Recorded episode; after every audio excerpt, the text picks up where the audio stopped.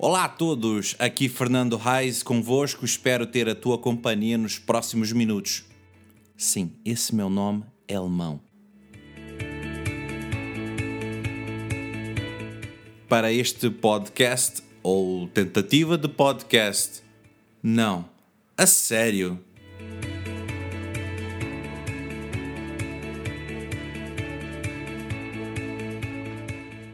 Hoje, 21 de novembro, vou falar um pouco sobre o game Red Dead Redemption 2. Até já!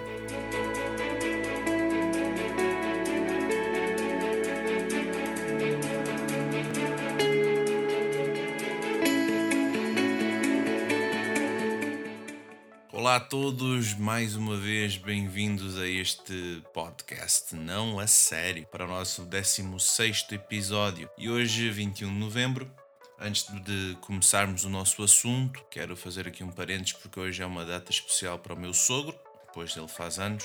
Que o Senhor Deus possa abençoá-lo cada vez mais e ainda ter muito, muito tempo, muita saúde, muito tempo de vida, disposição e alegria e tenha um dia muito feliz. Pronto, feito este parênteses, então hoje 21 de novembro também gostaria de falar um bocadito convosco, apesar que isto aqui não, não é uma ideia de ser um, um podcast, até mesmo nível mais profissional, estamos longe disso, mas também não temos uma, uma, uma tentativa de ser um podcast de gamers, ok?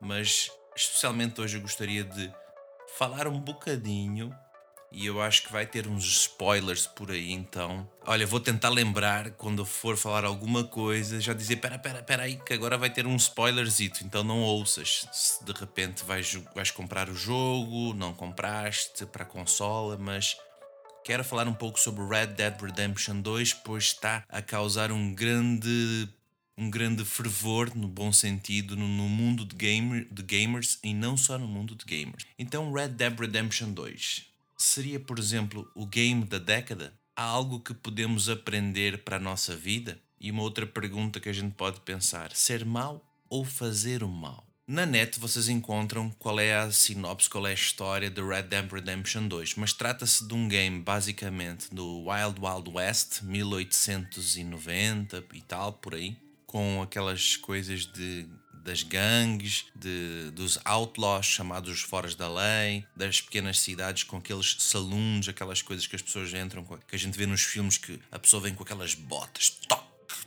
toque, e depois abre assim e depois entra naquele bar e tem as pessoas nas mesas. É bem típico nesse cenário americano, com algumas personagens, claro. Então todo o guião é feito, digo eu, muito bem feito, por realmente a gente sente emoções, pá. Olha, que para falar de um game assim, que a gente. Ah, tudo é jogo, tudo é jogo, mas quando a gente está naqueles, naquelas horas de ver toda uma história a desenrolar-se, vemos aqueles. O, o bom, o, o que é mau, o vilão e as escolhas que fazemos. Então eu não quero especialmente comentar assim da parte gráfica ou a banda sonora. Pá, isso para mim, para mim é espetacular. Para mim é espetacular. Não sou um gamer profissional, nada disso o pouco que eu vi, o pouco que eu senti, na minha opinião, é espetacular. É espetacular. Ok, e aí vocês podem também encontrar nas redes sociais ou até mesmo nas plataformas de streaming a banda sonora, o que é que tem aí. Eu acho realmente fantástico. E mexe com as emoções humanas. Pá. Isto aqui é. Uau! Que a gente vê uma história a desenrolar-se. Até mesmo o relacionamento do personagem principal, chama-se Arthur Morgan, neste Red Dead Redemption 2, com um cavalo ele tem um cavalo e é o seu, entre aspas, parceiro. E ele dá de comer ao cavalo, limpa o cavalo, põe lá as, as, as, armas. Assim, o cavalo também é um. É como se fosse um carro. Pões as coisas atrás, tá, estás a viajar para todos os sítios. Então o cavalo serve para isso. E nós vemos então nesse, nessa história um grande objetivo, que essa gangue também é procurada e tal.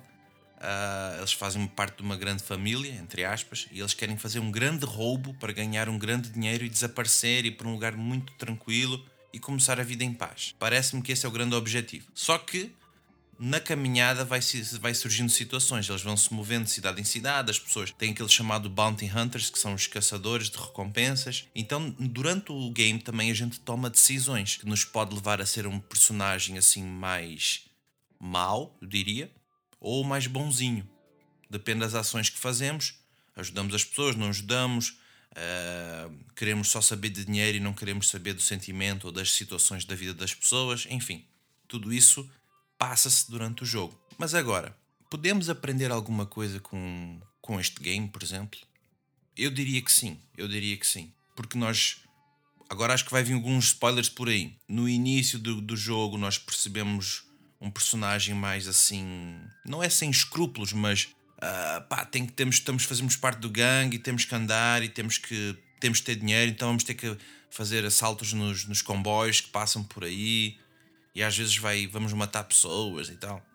Mas durante o jogo, olha o spoiler, cuidado, vai tendo mudanças de caráter, principalmente quando o, o, o, o personagem principal descobre que ele tem uh, algo que vai mexer com o fim do jogo. Ok?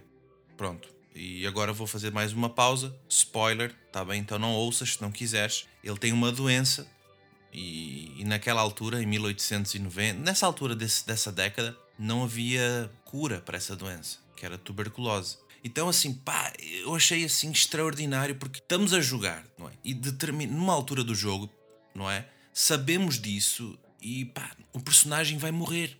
Não é aquela coisa que a gente descobre lá no final. Estamos a jogar, estamos ali no, na história e ele a gente vê que ele vai ficando pior. Pá, isto aqui assim. E o relacionamento, e as, as pessoas começam a descobrir: olha, você, não está muito bem mesmo. Pá, assim, os, os, diálogos, não é? Pá, agora sem muitos spoilers, mas o que é que a gente pode talvez pensar assim?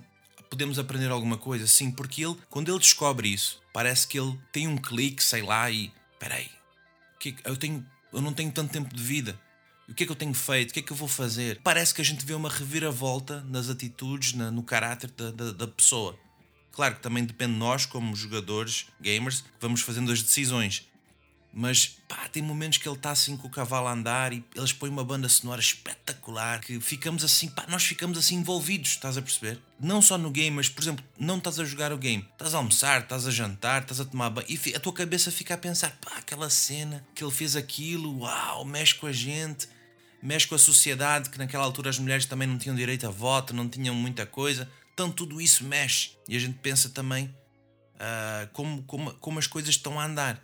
E eu fiquei assim, assim, fico a pensar aqui, uau, ele começa a ter essas atitudes de mudança, de não apenas. E começa até a questionar algumas coisas, não é? E eu pensei assim uma coisa muito interessante. Agora já quero ir mais caminhando para o fim aqui deste episódio, para não ser muito longo. Como eu disse, não é uma super análise, é só uma pincelada em cima assim. Fazer o mal ou ser mau. Chega numa altura que eu penso, na minha opinião, que ele estava a fazer algumas coisas más, não é? Mas ele não era mau por essência.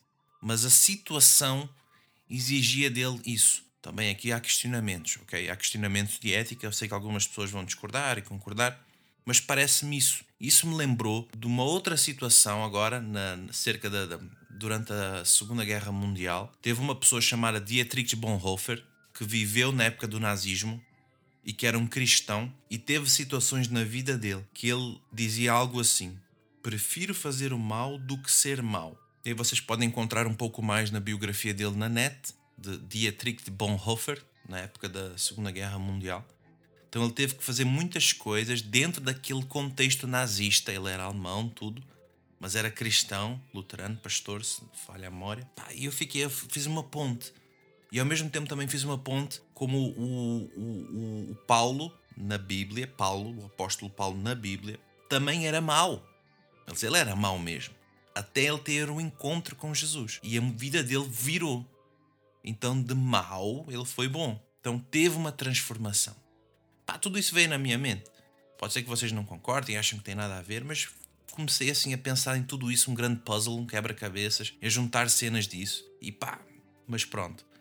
Vou ficando por aqui. Vocês podem ficar livres para fazer os vossos comentários, partilhar, não é? Enfim, lembram-se que tem os spoilers no meio aí. Acho que não sei se eu falei muita coisa, mas pronto, tem gente que não gosta de spoiler, então já tentei avisar. Obrigado, pessoal, por mais este, este episódio e nos vemos então no próximo. Lembrando sempre que a vida é muito mais bela com Deus na história.